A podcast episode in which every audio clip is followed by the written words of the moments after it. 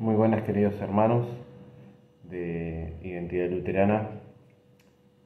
Vamos a hacer hoy un parate en lo que estábamos enseñando y mostrando que era el libro de Concordia y estábamos por el prefacio. Por cuestiones eh, doctrinales estamos eh, hablando de una duda que se genera en, este, en el mundo evangélico y, bueno, y la posición luterana con respecto a ciertos temas como el Evangelio de la Prosperidad. Entonces quería iniciar esta, esta, esta charla refiriéndome primero al versículo clave, el versículo lema, que todo, digamos, que todo predicador de la prosperidad, de este movimiento evangélico que promueve que lo más importante o lo que marca, digamos, a un cristiano es la prosperidad. Bien, y es el versículo de la tercera epístola eh, de Juan, ¿no? Eh, precisamente los versículos 1 eh, al 2, ¿no? 1, 2, que dice de la siguiente manera, el anciano Agallo, el amado, a quien amo en la verdad. Y, en el versículo número 2 dice, amado, yo deseo que tú seas prosperado en todas las cosas y que tengas salud, así como prospera tu alma. Bien, precisamente este es el versículo lema de aquellos que pregonan la, el Evangelio de la Prosperidad. Bien, ¿y qué podemos encontrar en este versículo? Primero de todo tendríamos que hacer una contextualización de, esta carta y ver precisamente que está escrito, el anciano dice a Gallo.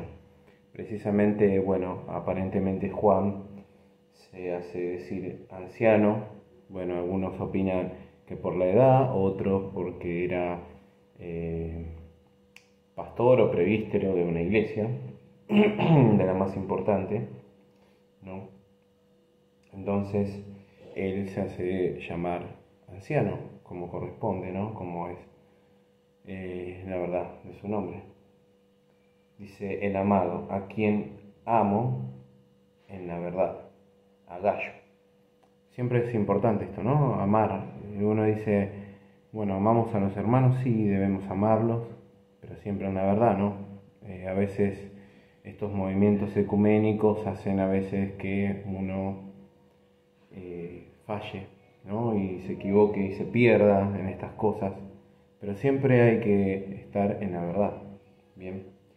Dice, amado, yo deseo que tú seas prosperado en todas las cosas, que tengas salud así como prospera tu alma. Precisamente, aparentemente, por lo que podemos ver acá, este, este hombre eh, prosperaba espiritualmente, ¿no? O sea, crecía diariamente con respecto a esto de, de la gracia, de la gracia de Dios. Y en su salvación crecía, ¿no? Entonces, acá está la palabra clave, ¿no? Que tú seas prosperado.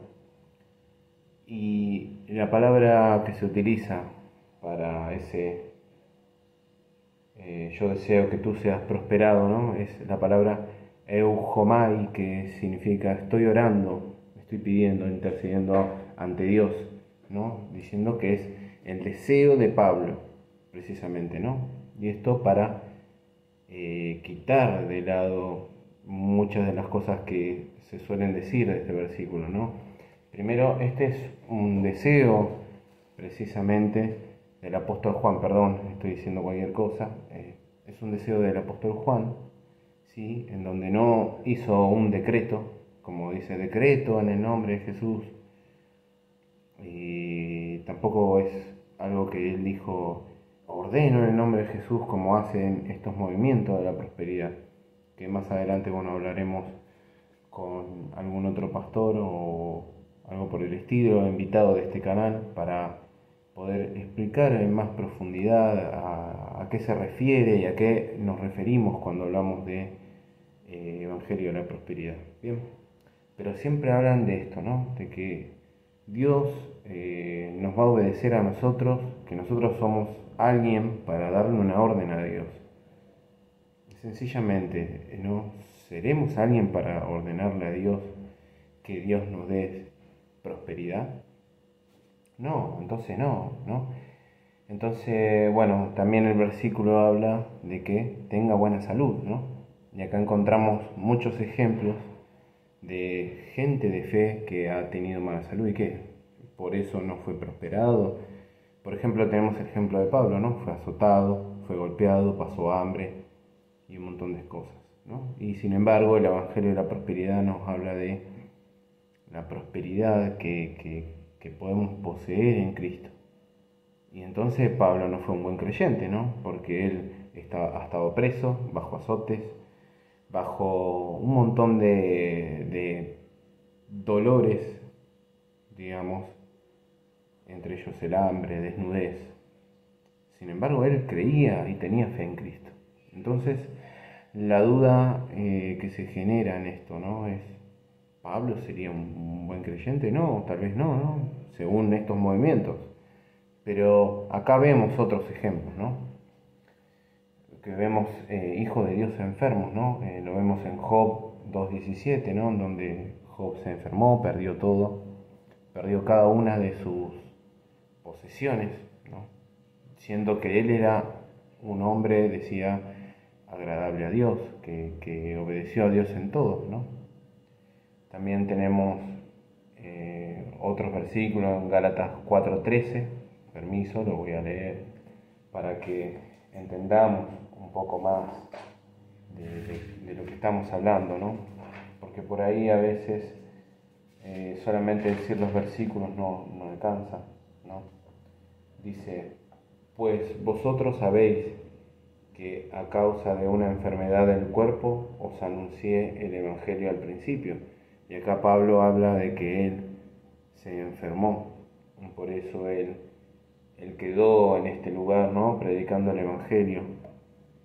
Entonces, el propósito de Dios fue que él predicara el Evangelio y bueno, es el medio que Dios utilizó, lamentablemente por ahí a uno le puede sonar muy fuerte, pero fue muy productivo, ¿no?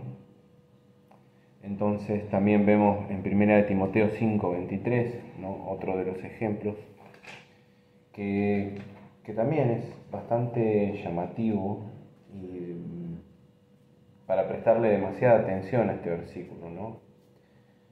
porque precisamente eh, dice de esta manera, ¿no? ya no bebas agua, sino usa un poco de vino por causa de tu estómago y de tus frecuentes enfermedades. ¿Por qué ahí eh, Pablo no le dijo a Timoteo directamente, voy a orar por vos en el nombre de Jesús o voy a imponerte las manos para sanarte? Precisamente porque aparentemente por lo que podemos ver en contexto, ya los dones, carismas, ya no se hacían con demasiada frecuencia, ¿no? Entonces, vemos, porque si no, tal vez yo creo que Pablo le habría dicho, voy a acercarme para orar por tu sanidad, pero sin embargo no se lo dijo. Dijo que tome un poco de vino y bueno, tomar un poco de vino no es eh, de embriaguez, sino que se entiende que el vino de esa época a veces tenía propiedades, eh, voy a decirlo entre comillas, curativas, no era algo que, relajaba el cuerpo, ¿sí? en general. Después vemos eh, otros ejemplos, Segunda de Reyes 3.14, que bueno, se lo voy a dar así para que después ustedes los lean, con tranquilidad puede retroceder el video y escucharlo. Y Segunda de Timoteo 4.20, ¿sí? Bien, ese sí lo voy a leer, está más cerca. Dice, Erasto se quedó en Corintio y a Trifomino dejé en Mileto enfermo. ¿Por qué Pablo dejó a Trifomino enfermo en Mileto, ¿no? Me llama la atención, precisamente porque no lo quiso sanar, porque este hermano en la fe no tuvo la suficiente fe. Entonces son cuestiones que nos muestran en la escritura precisamente que ese deseo de prosperidad y, sanidad a veces no se trata de precisamente que nos habla de, cosas terrenas, sino que, a ver, es como, esto lo que dijo en este versículo, es precisamente lo que yo le podría decir a otro hermano, oh, hermano, que Dios te bendiga y ojalá que, el Señor te, te, ayude en todos tus, tus, deberes, voy a orar para que, para que Dios esté, esté contigo. No está diciendo que Dios lo va a prosperar. Bien. Y tampoco está diciendo que, que, que cosa, ¿no? Que Dios le iba a dar todas las cosas.